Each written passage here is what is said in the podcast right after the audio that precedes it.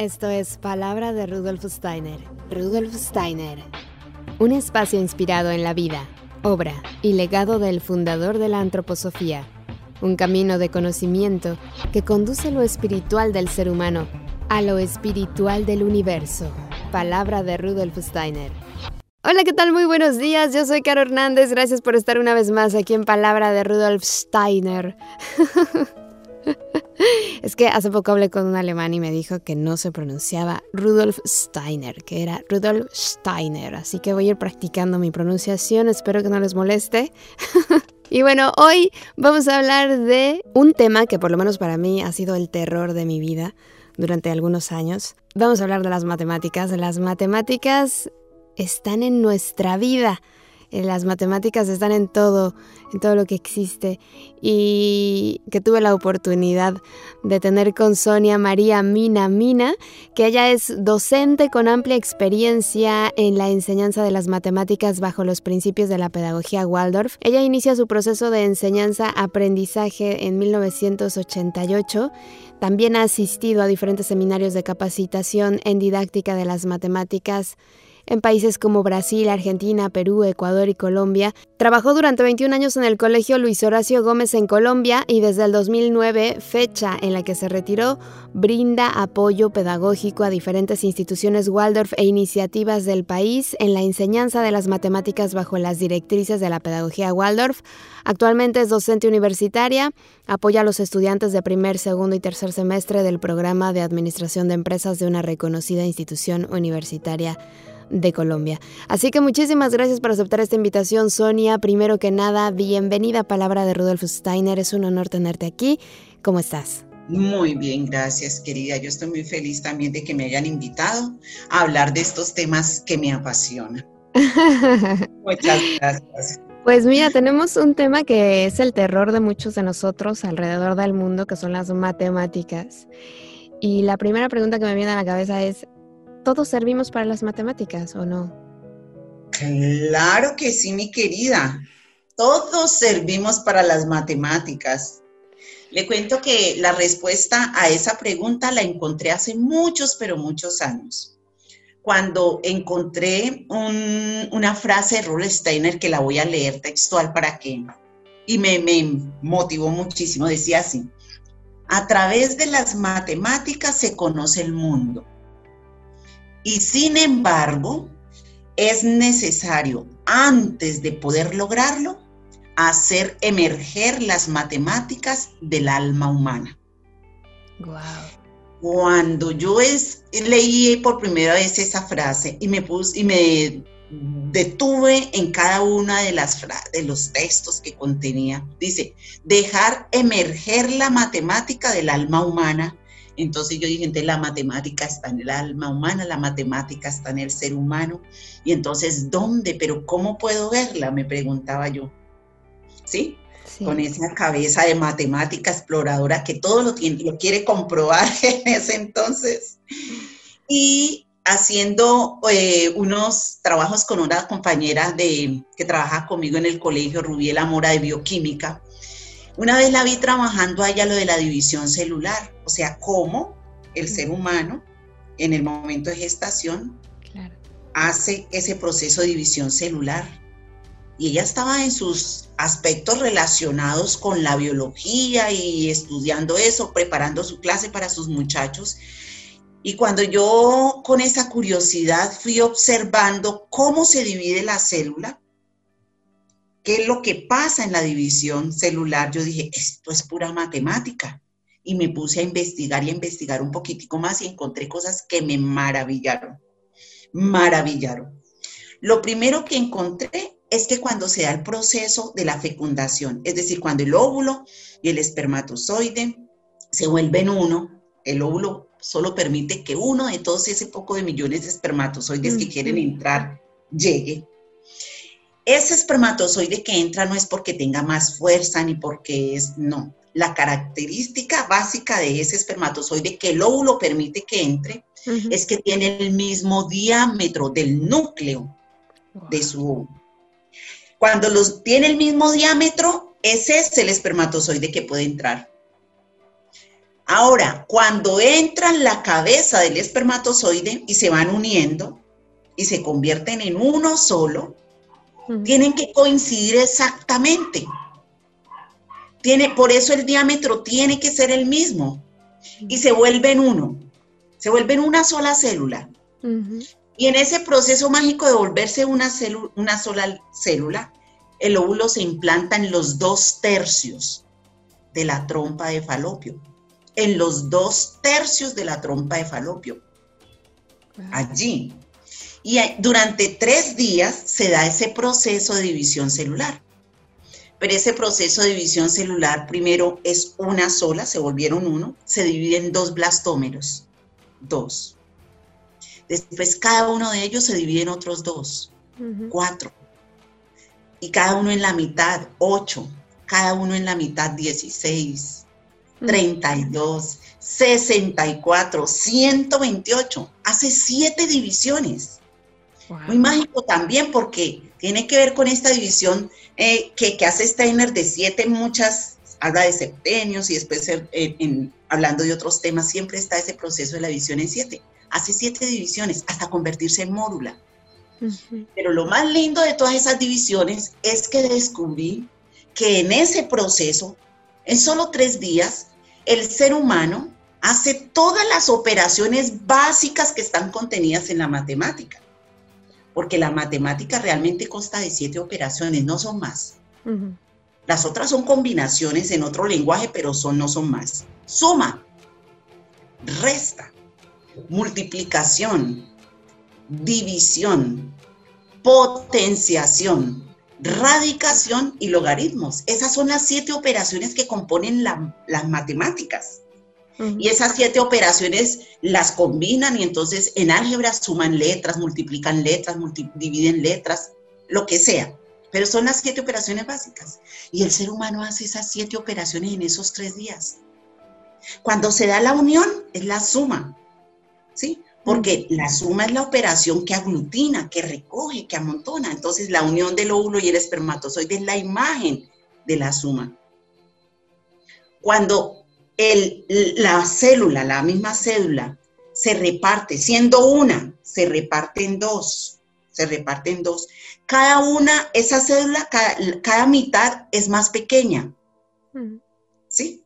Es más pequeña. Es la imagen, pues, de la resta, la que disminuye, ¿no es cierto? Entonces cada blastómero es más pequeño, está presente la resta. Está presente la multiplicación porque primero es uno, después son dos blastómeros, después son cuatro, después son ocho y así sucesivamente. Y desde luego donde está la resta está la división, porque era uno cuando se reparten dos y así sucesivamente. La división continúa durante todo ese proceso. Pero lo más hermoso también es que la potenciación está ahí, está inmersa. ¿Por qué? Porque cuando hay una sola, una sola célula, nosotros, e, esa célula se ha formado por dos, el óvulo y el espermatozoide, dos, que se vuelven uno. En mm. matemática eso se representa dos a la cero igual a uno. Mm. Es la primera, la, la inicial, dos a la cero, la inicial. Después esa se dividió en dos. En matemáticas eso es 2 a la 1. La primera división, ¿sí? Y partieron dos. Después la otra división, 2 a la 2. Es 4. 2 a la 2 es 2 por 2. 4. ¿Sí? 2 a la 3, 8. Y así sucesivamente. O sea que la potenciación está de alguna manera representada, porque la multiplicación no es de cualquier manera. Todas son en base 2. los, dos que se forman para, para dar origen a la vida. Y donde está la potenciación está la radicación. Y desde luego los logaritmos.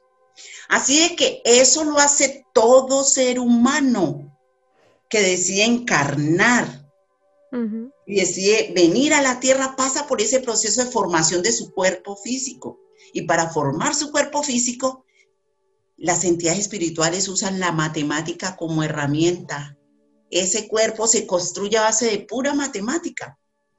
Y después de que se da toda esa división y ya se convierte en mórula, ahora sí sigue su camino y se implanta en la matriz. Y esos procesos de formación de órganos y reproducción de células es pura matemática. Es pura matemática. Los órganos, Steiner dice que se forman realmente a través de procesos de las fuerzas etéreas. Entonces, cuando nosotros hablamos de fuerzas etéreas, hablamos de fuerzas que actúan para dar la forma. Entonces, él habla incluso de, manera especial del hígado, ¿no? Entonces dice que, por ejemplo, para la formación del hígado hay fuerzas que actúan en un sentido y otras actúan en otro para darle forma al órgano. O sea que todos los órganos del cuerpo humano son producto de las acciones de fuerzas etéreas y esa es la imagen de la resta. Y los tejidos, la producción de tejidos, son reproducciones de células, de células de, materia orgánica y eso es multiplicación. Y así estamos durante todo ese proceso de formación de nuestro cuerpo. Así que cuando nosotros nacemos, decidimos ya nacer, la última división de, de nuestra madre, ya debemos estar completamente seguros, completamente seguros de que todo nuestro cuerpo está realmente organizado de manera matemática. ¿sí? De manera matemática. Ahora también es importante tenerlo nosotros como adultos muy en cuenta, porque esa excusa de que yo no nací para las matemáticas, no, señor. Todos fuimos construidos, todos decidimos encarnar y en ese proceso de adquirir este cuerpo físico, somos pura matemática. Y con la conciencia de eso, entonces nosotros cuando vemos a los niños, cuando vemos a cualquier persona que dice, no, es que no, es que yo no sirvo, es que yo no sé, debemos tener esa confianza de esto que dice Steiner, dejar emerger la matemática del alma humana, porque ahí está. A mí eso me sorprendió, me maravilló y además me ayudó muchísimo para tener siempre la confianza, la confianza en todos los seres humanos que se acerquen a mí, de que van a aprender, porque ahí está. ¿Qué tenemos que hacer los adultos? ¿Qué tenemos que hacer los padres? Simplemente confiar y tratar de orientar con un proceso adecuado a ese ser para que luego perciba que de verdad él es una persona que tiene todas las habilidades y capacidades para la matemática. Y además, si miramos el cuerpo humano, por ejemplo, las proporciones del cuerpo humano son pura matemática, son pura matemática. Los artistas se deleitan cada vez que hacen una imagen del cuerpo humano porque eh, eh, esa, proporción áurea de la que se habla también y que se usa de manera muy especial está en todos, está en todos nosotros, ¿sí? Está en todos nosotros. Somos una entidad realmente construida de manera perfecta y todo con números, a base de números. Es muy hermoso. Y además hay otra imagen que, que eso es en lo micro, en lo micro. O sea, en lo micro, nosotros nos formamos con base de todo este juego maravilloso de los números. Ahora, en lo macro, en lo macro, Steiner en la ciencia oculta dice que las matemáticas, y estudiando la historia de las matemáticas también uno encuentra que las matemáticas poco a poco se han ido incorporando, se han ido incorporando, ¿sí? en, la humanidad. O sea, las matemáticas no han aparecido ahorita aquí que todo no. Todo ha sido un proceso de evolución.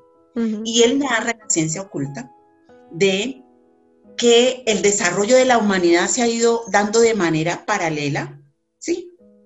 De manera paralela al, desarrollo universal. Entonces él habla, por ejemplo, de, de, siete etapas que vamos a vivir en esta humanidad. En este momento estamos en la cuarta.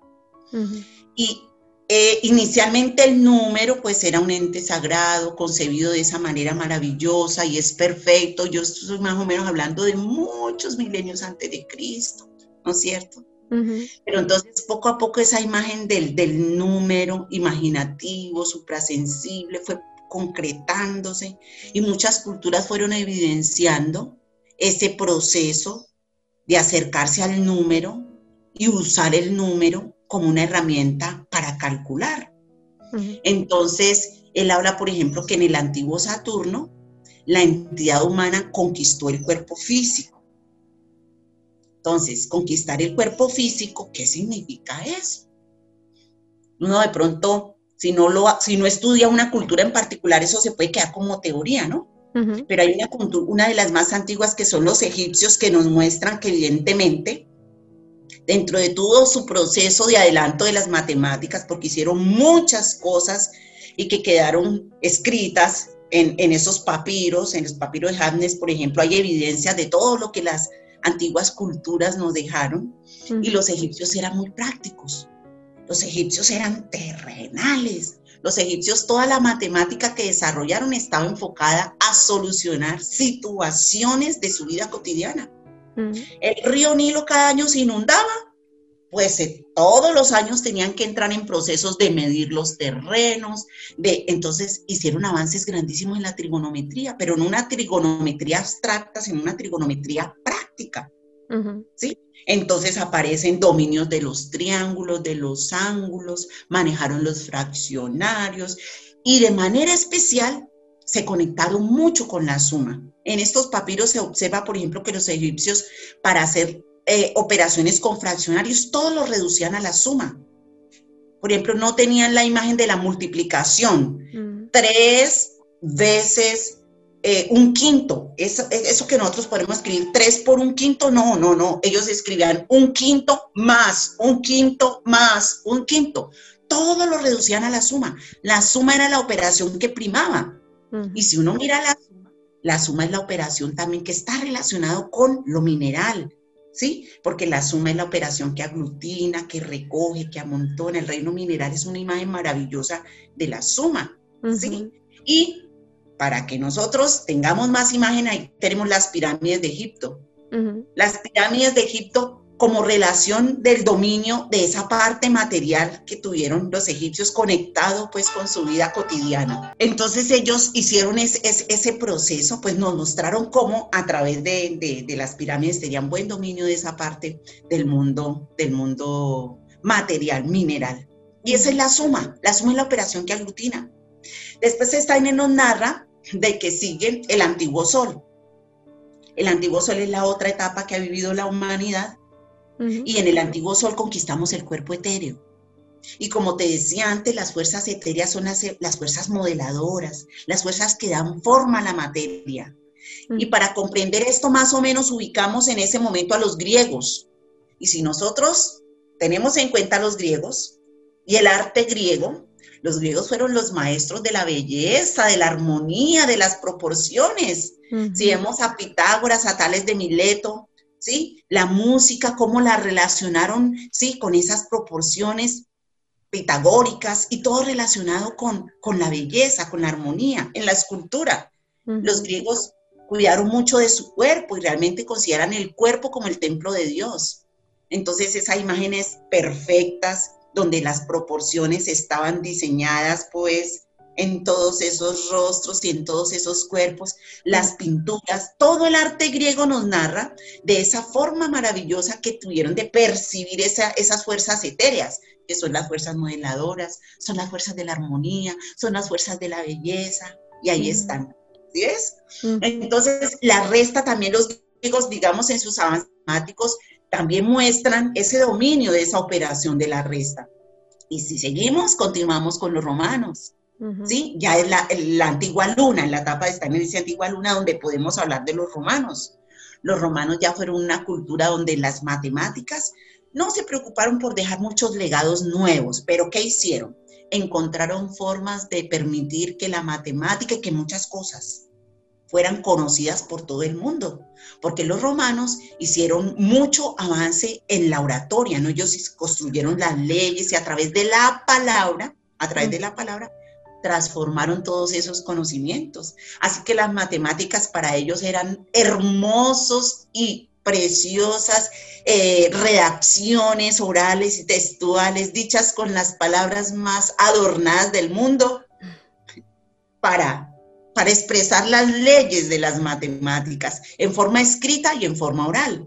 Y la palabra justamente está muy relacionada con las fuerzas astrales, porque la palabra mueve, la palabra mm, mueve antipatías, simpatías, ¿no es cierto? Emociones. La astralidad está presente en ese dominio de la palabra. Y es justamente lo que lograron los griegos. ¿sí? Los griegos movían, movían masas a través de todos esos decretos, de todas esas leyes, y es así, hermoso.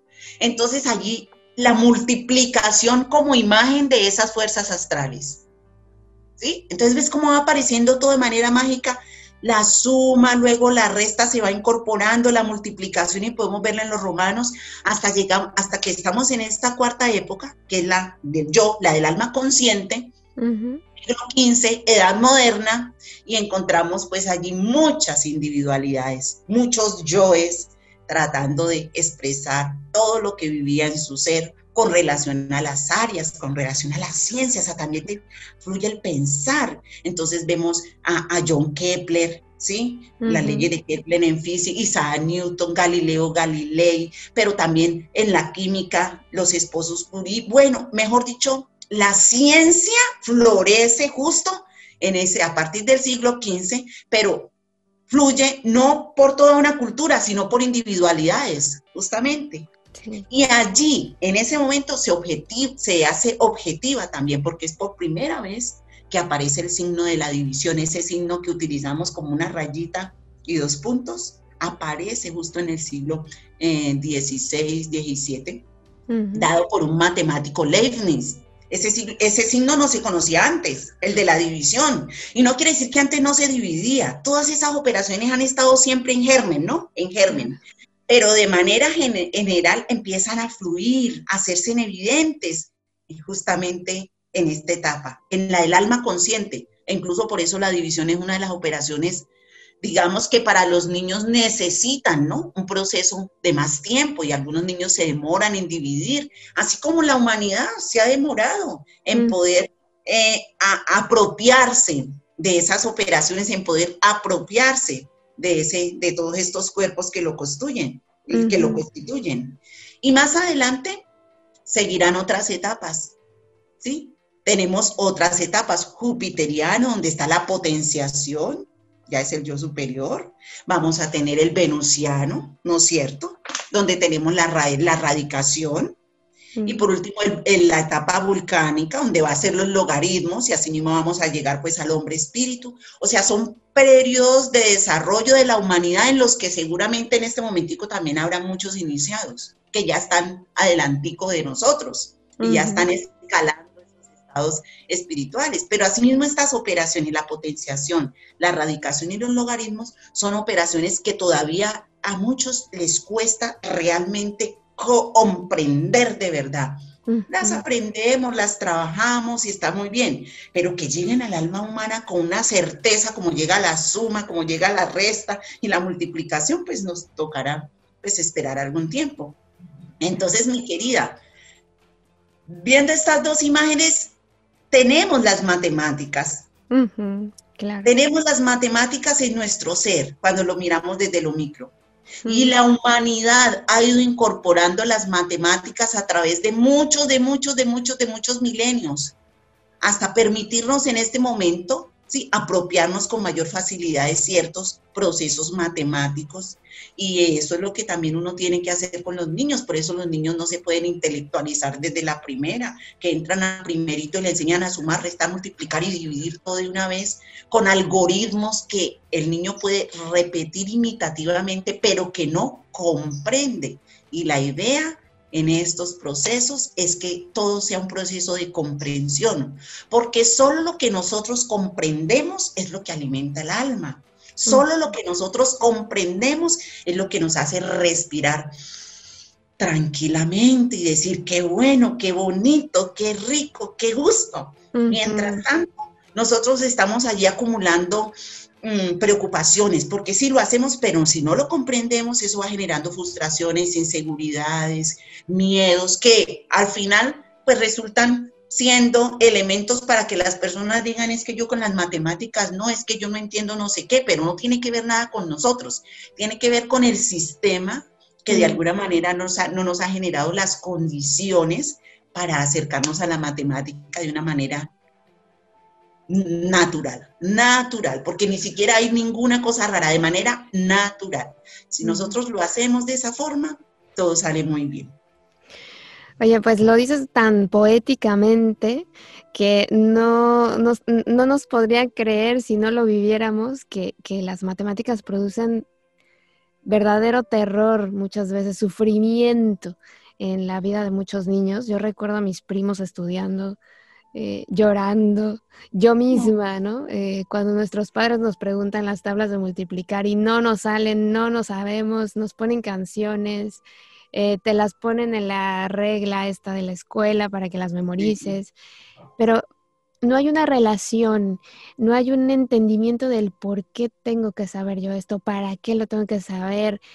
Simplemente es, tan impuesto muchas veces, tan a la fuerza, que dices, pero pero si no lo encuentro sentido, ¿para qué me lo están enseñando así? Además en la escuela solo te causa terror. La maestra te tortura, eh, muchas veces los profesores te humillan porque no te sale, porque no lo sabes, ¿no? Y tus compañeros también.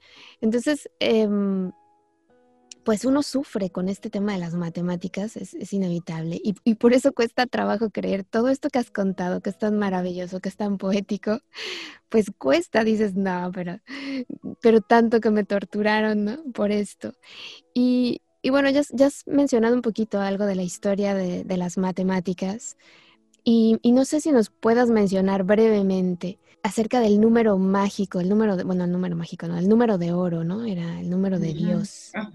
Porque antes, como dices, las matemáticas no eran las matemáticas como las conocemos ahora.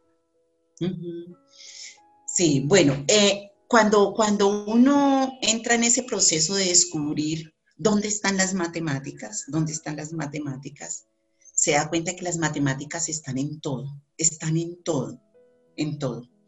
Eh, justamente en la Edad Media, Fibonacci, estudiando matemáticas con mis estudiantes del grado de noveno, que estudiamos las historias de, las, de los personajes mm, que tienen que ver con el tema, y estamos en series y sucesiones, y llegamos a la serie de Fibonacci. Entonces estudiamos quién fue Fibonacci estudiamos su biografía, muy interesante.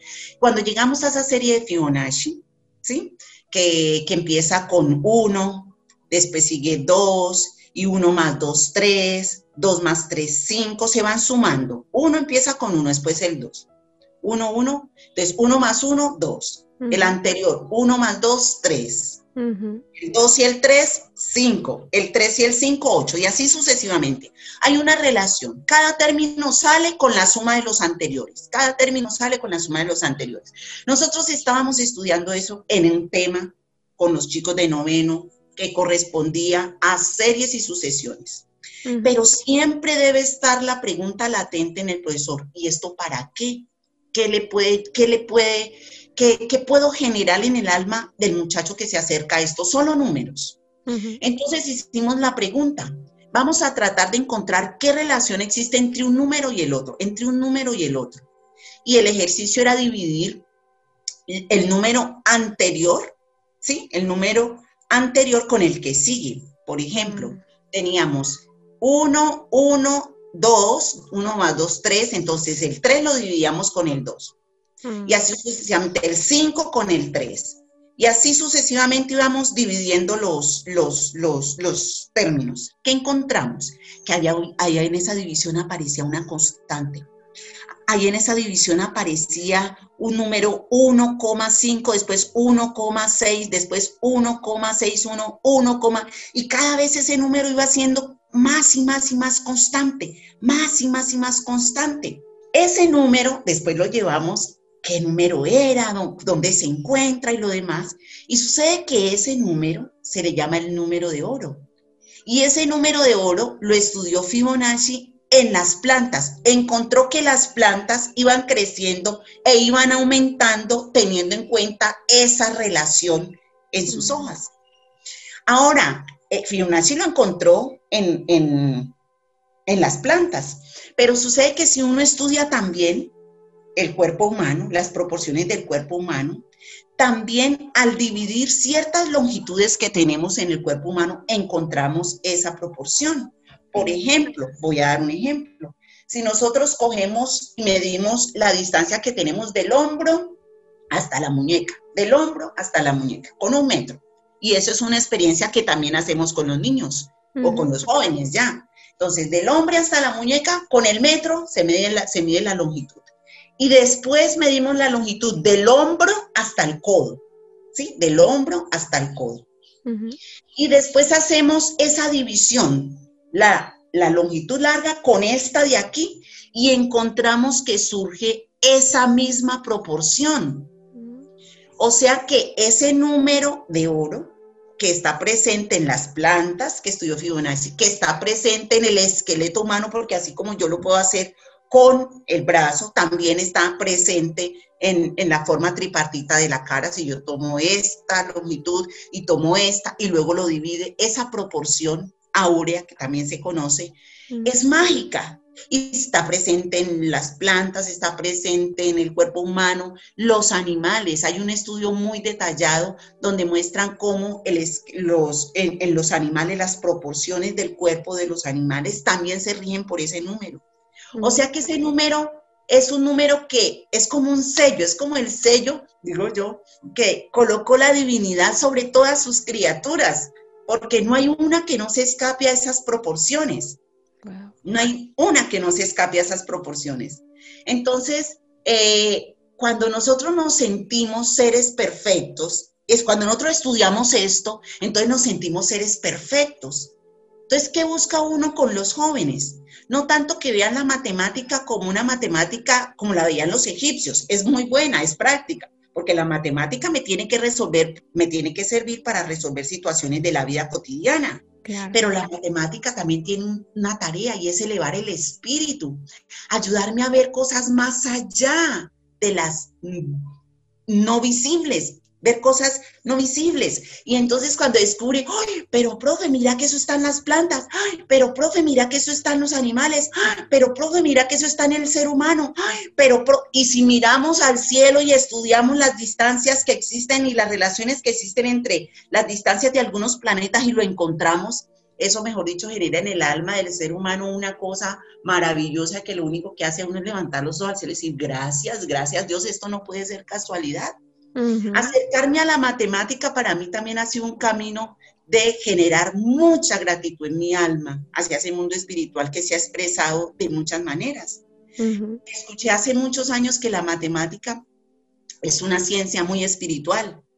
Yo descubrí esa parte de las matemáticas. Y si nosotros como adultos y como maestros orientamos la matemática hacia esos aspectos no visibles que están presentes, también los niños desde pequeños van a sentir en su alma mucho, pero mucha reverencia, no solo a las matemáticas, sino a lo que está expresando el número a través de todo lo que nos rodea. Por ejemplo, yo creo que si nosotros lográramos que los niños se acercaran a las matemáticas desde lo real, desde lo verdadero, que es la naturaleza, no desde lo que el hombre ha diseñado como número, porque cuando nosotros escribimos el 1, como lo escribimos, eso es una imagen que ha salido del ser humano para expresar ese sentido de, cantidad. Y incluso en, una cultura puede ser este símbolo y, y los chinos lo hacen con otra letra diferente, pero el sentido real, el concepto real del número no está en lo que le escribimos al niño en el tablero. Entonces los niños creen que eso es matemática, que ese uno es que ese dos es matemática. Cuando ven un número creen que eso es matemática. No, esos son imágenes que el hombre ha creado para expresar esa sensación numérica y cada cultura utiliza caligrafías completamente distintas. Eso no es matemática. ¿Qué es la matemática? La matemática está en la naturaleza. Entonces los niños pequeños hay que llevarlos. A que admiren la naturaleza.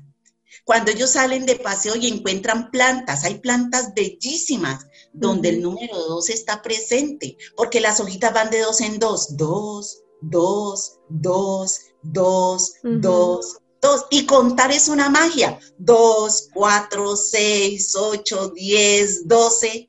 Si los niños primero se relacionan con esa parte, ese, esa aula mágica de la naturaleza, para luego sí entrar a esos procesos abstractos, que es el número, la sensación sería otra.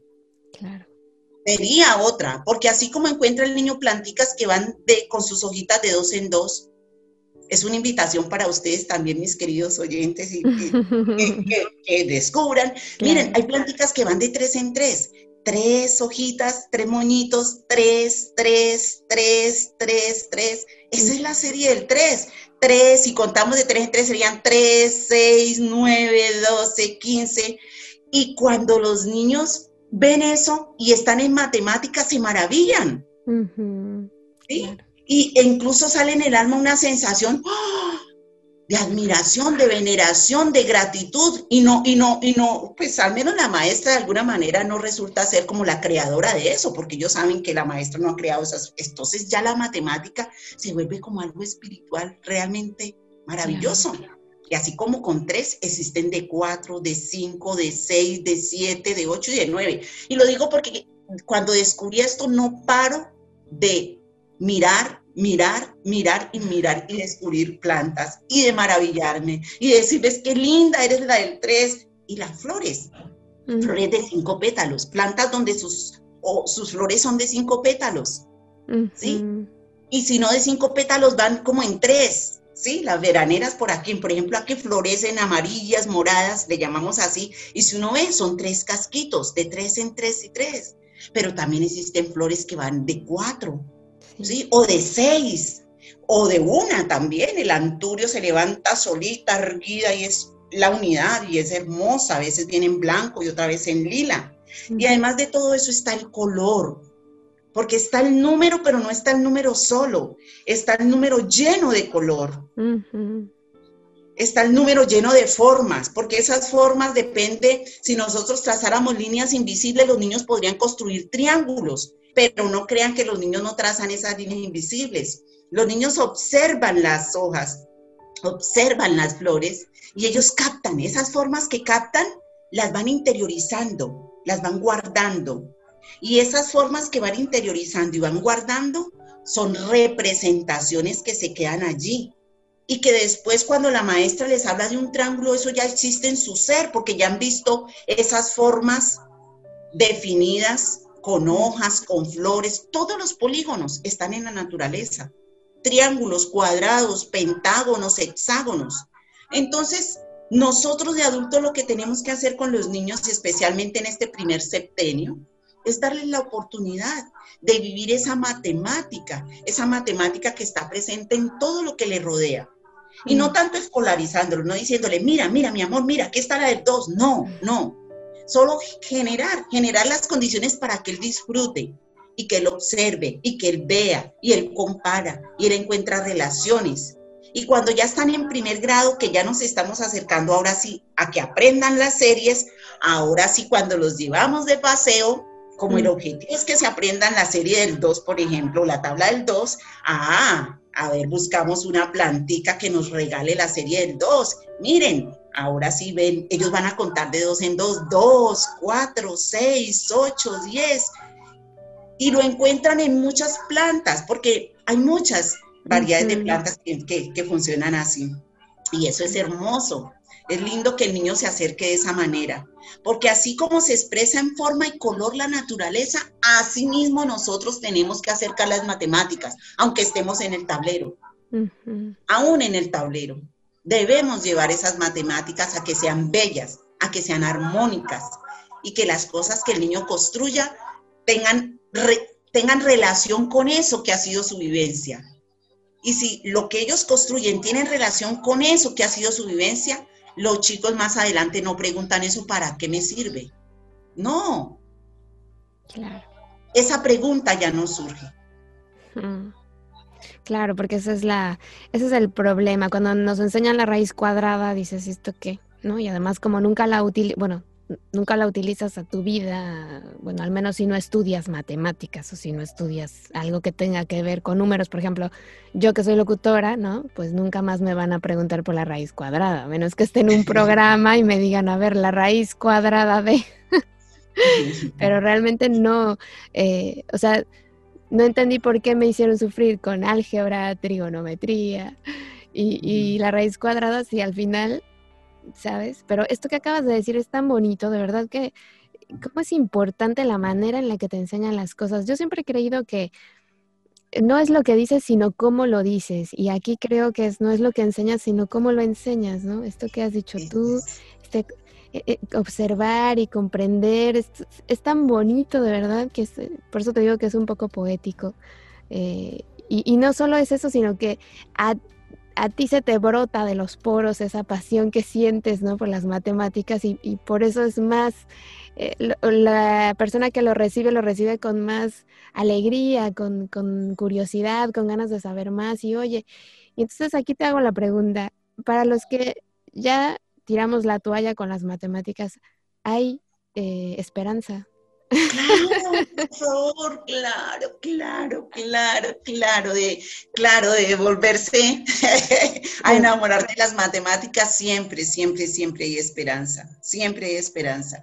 Mira, una de las tareas de la matemática realmente es permitirle al ser humano reencontrarse con sí mismo. Mm.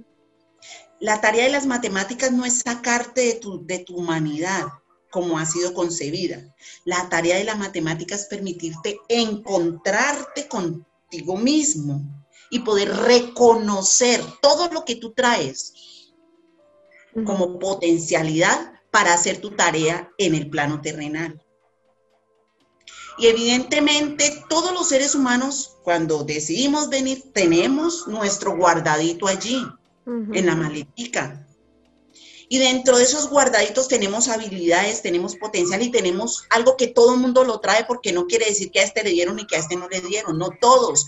Todos nos formamos de la misma manera como seres humanos para estar aquí en este cuerpo, lo que quiere decir que las matemáticas ya están, ya es una impronta que trae el ser humano. Esas siete operaciones están allí, solo hay que dejar emerger la matemática del alma humana. Ahora, cuando, ¿cómo emerge la matemática del alma humana? Es la diferencia. ¿Cómo hago yo como adulto para que esa matemática emerja de un niño en el primer septenio? ¿Cómo hago yo para, como maestra o como padre para hacer que esa matemática emerja del alma humana si el niño está en el segundo septenio? ¿Cómo hago yo para que esa matemática siga fluyendo en el alma del ser humano cuando está en el tercer septenio? Entonces la pregunta es, ¿cómo? Siempre. La pregunta que nos tenemos que hacer los educadores y padres de familia al lado de niños. Pedir, sí, mucha luz, porque evidentemente hay momentos en que no sabemos cómo hacerlo, ¿sí? y, con esa confianza en que, en que yo puedo ser un poquito de luz, por ejemplo, estamos haciendo todos los viernes un encuentro que le hemos llamado tertulia pedagógica de los viernes, mm. donde nos reunimos y esto empezó con unos cuantos maestros y ahora se conectan 70, 80 maestros de Latinoamérica, Chile, Perú, Argentina, Ecuador, México, Estados Unidos, eh, tengo de Italia, de Alemania, gente de todas partes se han ido vinculando y todos los viernes nos reunimos a profundizar un poquitico en esto de las matemáticas. Pero la primera tarea, que, el primer objetivo que me he trazado es ayudarle a los que participan en esas charlas a comprender por qué. No que aprendan a enseñar sumar, cómo se suma, se resta, eso lo vamos a ver después. Pero lo más importante es que el docente sepa cuando enseño matemáticas, cuando enseño una suma o una resta o una multiplicación o una división, ¿Qué está pasando en el alma del niño? ¿Qué pasa en el alma del niño cuando suma con su cuerpo físico? Cuando resta con su cuerpo etéreo? Cuando multiplica con su cuerpo astral? ¿Qué sucede? ¿Cómo, cómo, cómo estamos trabajando sobre esos cuerpos constitutivos? Porque la manera como lo hagamos sí afecta si afecta a ese individuo, que más adelante va a decir lo que tú dices. Bueno, yo no sé, la raíz cuadrada, bueno, mira, incluso la raíz cuadrada de las operaciones superiores de las que yo te decía que uno conscientemente no le encuentra como, como, como una base, ¿no es cierto? Un sentido, un sentido. Pero sucede que cuando ya estamos en el tercer septenio, donde nosotros desarrollamos y trabajamos sobre esas fuerzas del pensar, estamos en la parte superior, también en ese momentico es nuestra tarea permitir que el ser humano vaya desarrollando habilidades, que despierte este órgano con el cual va a poder desarrollar su tarea en el mundo. Y la matemática es una de las áreas que ayuda a despertar este órgano del pensar que lo necesitamos, porque si no, tú no podrías desplegar todo lo que tienes, tu potencialidad en esto, pues, de, de, de, la locución, del manejo de la palabra. No, es que es una cantidad de cosas que están unidas ¿sí? Si no logramos despertar eso, tampoco un músico podría poder comprender todas esas relaciones matemáticas que hay en una partitura, créalo o no, ahí hay matemática pura. Matemática viva cuando un músico coge una partitura y yo lo veo que pa, pa, y, toca maravillosamente. La música y la matemática están íntimamente ligadas. Ahí hay matemática, solo que la matemática se expresa en la música con un lenguaje que llega al alma de esa persona de una manera diferente. La matemática se expresa en, la persona que, artista, que pinta. El que pinta está manejando proporciones, está manejando relaciones. Hay un dominio proporcionado de esas matemáticas que se expresa. Se expresa en su obra artística, ya sea una escultura, ya sea una pintura, ¿Sí? O sea que la matemática de alguna manera está inmersa en todo. Está inmersa en todo. Entonces, bueno, aún esas eh, operaciones que no son de fácil comprensión, como los logaritmos, las potenciaciones, las radicaciones, tenemos que tener una forma, una manera de llevarla para que los jóvenes logren relacionarse de una manera viva con ellas. Y una de las formas es también trabajando con personalidades que hayan trabajado esas operaciones, que ellos no sientan que son los únicos que en su vida han visto eso. No, es que esto no lo estamos inventando nosotros.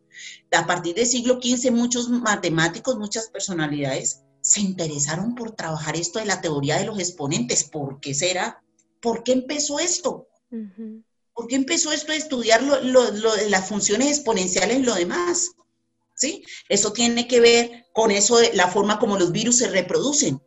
Si nosotros estudiamos desde la biología el uso de la función exponencial, el joven va, a comprender y decir, uy, pero qué chévere. Y un médico, un médico tiene que estudiar esto. Un bacteriólogo, el que estudia las bacterias, se va, se va, se va a encontrar, sí, relacionado con, con estas formas arquetípicas de la matemática que están unidas a esa parte de su profesión, pero seguramente si yo no estudio bacteriología ni me doy cuenta cómo se reproducen las bacterias y no puedo entender qué es ese número E, el número de Euler. Pero si yo con los jóvenes empiezo uniéndolo a lo que la humanidad ya ha hecho, cómo la humanidad llegó a eso, a una biografía, a un personaje, a una época, y ambiento todo eso y él conoce toda esa historia y dice, ay, pero qué chévere, pero qué más. Después cuando le toca resolver sus ejercicios con la función exponencial y lo demás, va a ser por un ánimo completamente diferente. Puede ser que no vaya a ser específicamente un científico, pero él reconoce que eso ha sido algo importante dejado por unas personalidades para que la ciencia pueda avanzar, para que la ciencia pueda crecer, ¿sí? Y todos ayudamos a que esta humanidad sea mejor, desde, nuestro, desde nuestra tarea en el mundo. Y las matemáticas tienen una base estructural para toda la humanidad que se expresa de diferentes maneras, de diferentes maneras. Y, por ejemplo, tú eh, que tienes tu canal en YouTube que se llama Sonia María Mina Mina, por ejemplo, si yo no tengo la posibilidad de llevar a mis hijos a una escuela Waldorf, que, supongo que tendrán esta conciencia de trabajar con los números, con estos cuidados, ¿no? Que a lo mejor está en una escuela donde ya quieren que con siete años sepa multiplicar, dividir, sumar, restar, todo súper bien. Entonces hay un estrés ahí en el niño porque los maestros a veces ejercen mucha presión. Me imagino que en tu, en tu canal de YouTube vas enseñando a los padres o a los maestros, ¿no? A, a ayudar, ¿no? Brindando herramientas para acercar las matemáticas a los niños desde este proceso, como dices tú, respetuoso, en el que em, las matemáticas se conviertan en esta, en esta parte como de admiración más que de rechazo y de odio, ¿no? En mi vida.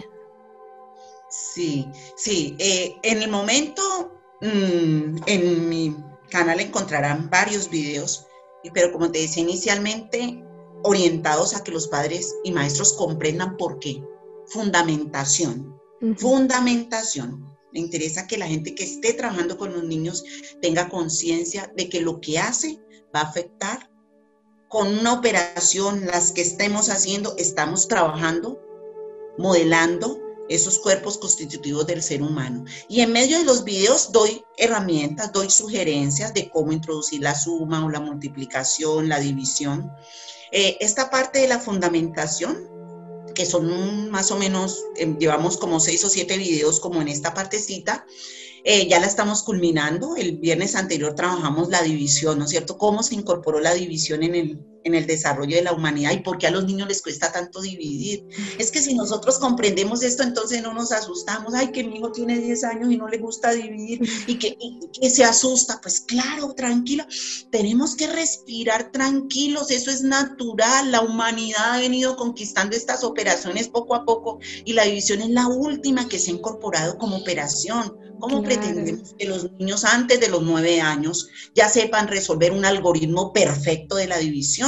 A los nueve años sea algo que se conoce como el Rubicón, ¿no es cierto? El momento en que el niño se para frente al mundo de una manera diferente, sea un despertar de su pensar. Y es en ese momentico donde ya decimos, ya podemos empezar a formalizar la división con el cuadrito y hacer el algoritmo. Antes dividimos, claro que dividimos, pero ¿de qué manera lo hacemos? Lo hacemos de una manera más lúdica, claro que el niño tiene, digamos, en esta canasta 136 naranjas y queremos dividirla entre 8 niños y si es el caso, se divide y se reparte en las 136. Utilizamos herramientas como el Yupana, que esa es una, una charla que estoy próxima a organizar, cómo se divide porque tengo, no tengo que tener 136 naranjas para que el niño las reparta en ocho grupitos como lo hace cuando está en primerito, que necesita las cosas tangibles. Entonces empiezan a aparecer herramientas pedagógicas que nos ayudan a que esto poco a poco se vaya estructurando. Va a llegar un momento en que ya no va a necesitar el Yupana, donde ya va a poder hacer el algoritmo ese que nos enseñaron a nosotros y que hasta ahora y uno dice yo, no.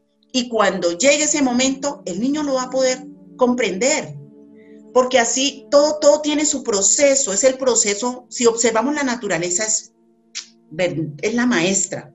Miren, nosotros cuando nacemos estamos acostaditos, muchos meses estamos en la cama en esta posición horizontal.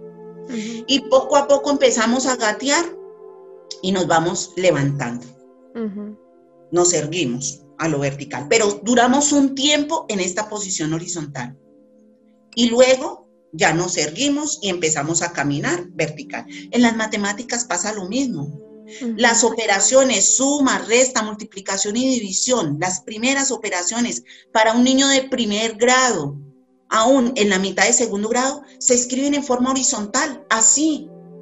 20 más horizontal, más 3 horizontal. Es natural que sea horizontal. Todas las operaciones.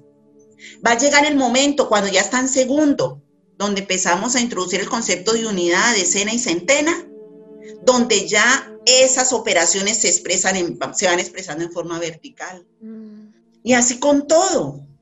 Entonces a veces encontramos niños que en primero les colocan un poco de sumas verticales. Eso no es, digamos, de alguna manera natural, porque el ser humano se conecta primero de acuerdo a su naturaleza y si nosotros somos observadores, de lo que está aconteciendo con el desarrollo del ser humano y respondemos a eso simplemente, los niños van a respirar, los niños van a aprender sanamente y al final todo en su momento. Así que si su muchachito tiene 10 años, ahí respire tranquila, el mío aprendió como a los 12. Y estoy hablando de un chico que no, concretizo, maestra de matemáticas, y mi hijo no era que, porque soy profesora de matemáticas, Valdor, entonces mi hijo, no, yo no lo llevaba a mi ritmo ni pretendía que fuera a mi ritmo. Y en su proceso natural la división fue para él siempre una operación, porque a mi hijo también le costó encarnar, aterrizar. Él vivió mucho tiempo en los árboles allá, en él no quería, pero cuando ya quiso, llegó la división y la cogió y la aprendió y la trabajó y rico. Antes de eso, seguía haciendo divisiones sencillas, divisiones no complicadas, divisiones. ¿Para qué le va a poner una división de dos cifras que porque toca dividir por dos cifras y no sabe ni siquiera dividir por una? Que siga dividiendo por una. ¿Hasta cuándo? Hasta que sienta la fuerza, porque dividir por dos es similar que dividir por una.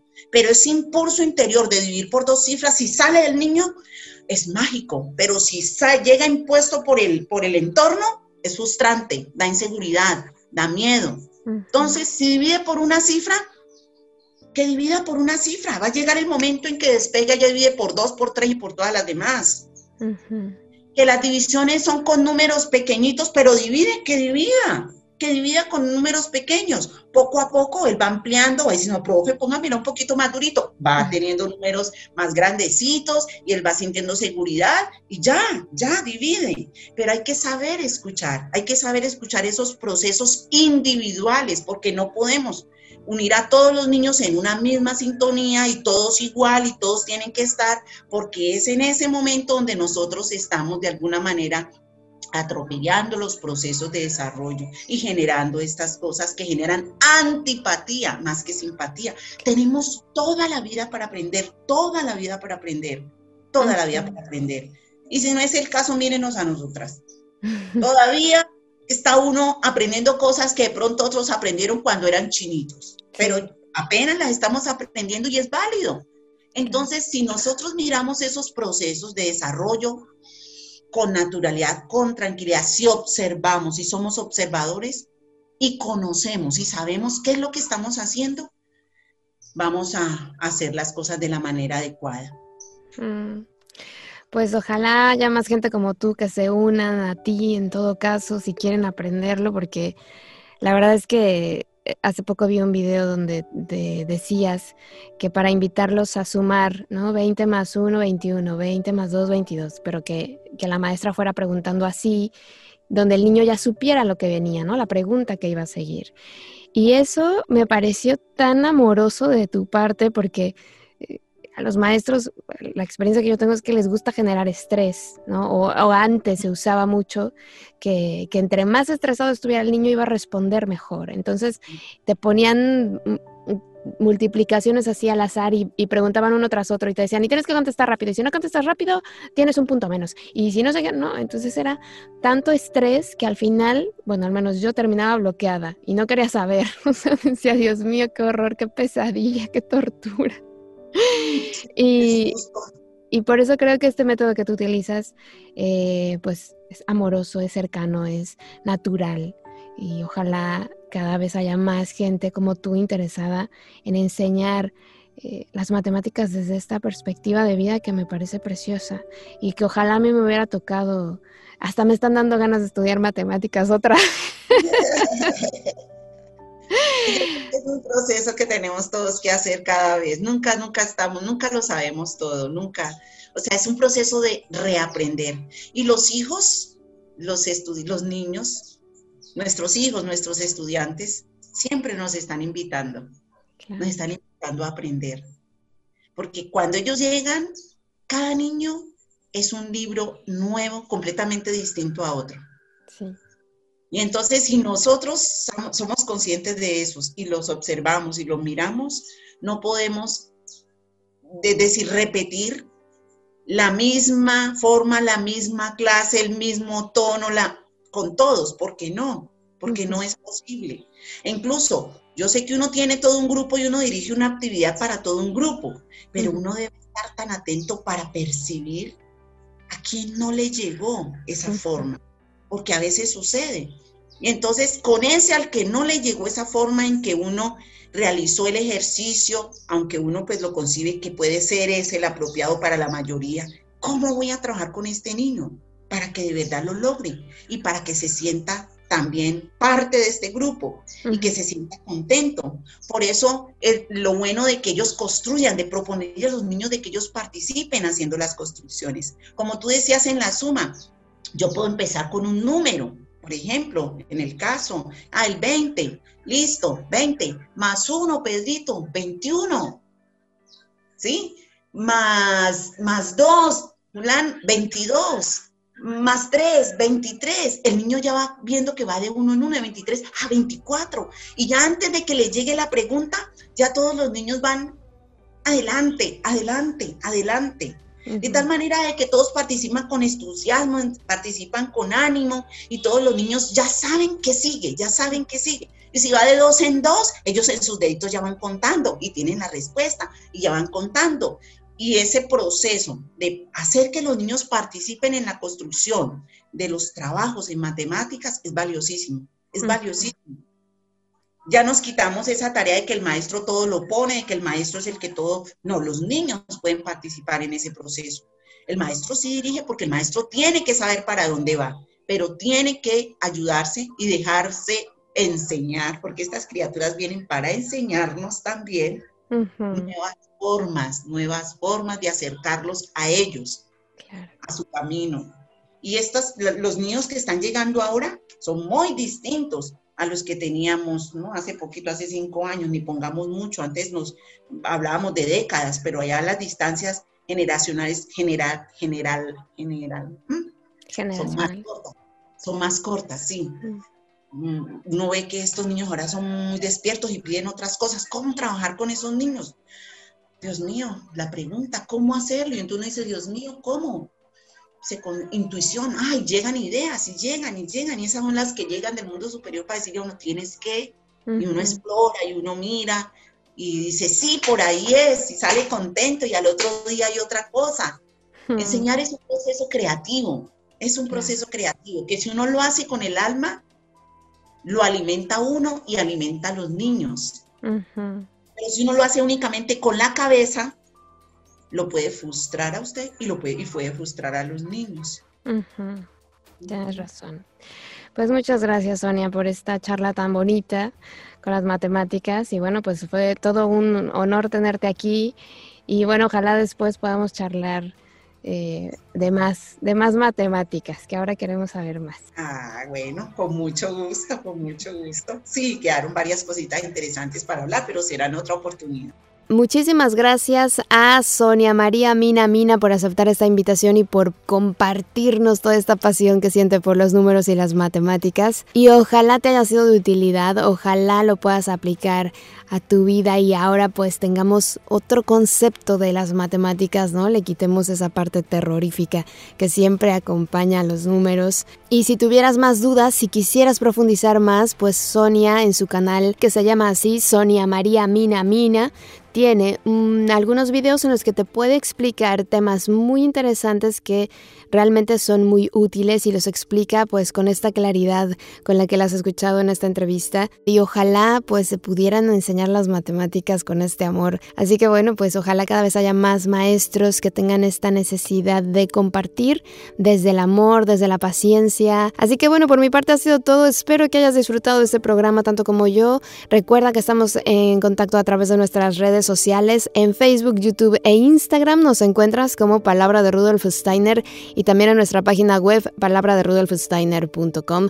Yo soy Caro Hernández y ya sabes que contigo están siempre mis mejores deseos, que el sol brille mucho tiempo sobre ti, que el amor te rodee siempre y que la luz que mora en ti guíe tus pasos. Si así debe ser, nos escuchamos el próximo miércoles y te dejo en la mejor compañía en Mantra 91.9 FM. Gracias, hasta la próxima. Escuchaste Palabra de Rudolf Steiner. Rudolf Steiner. Un espacio inspirado en la vida obra y legado del fundador de la antroposofía, un camino de conocimiento que conduce lo espiritual del ser humano a lo espiritual del universo. Palabra de Rudolf Steiner.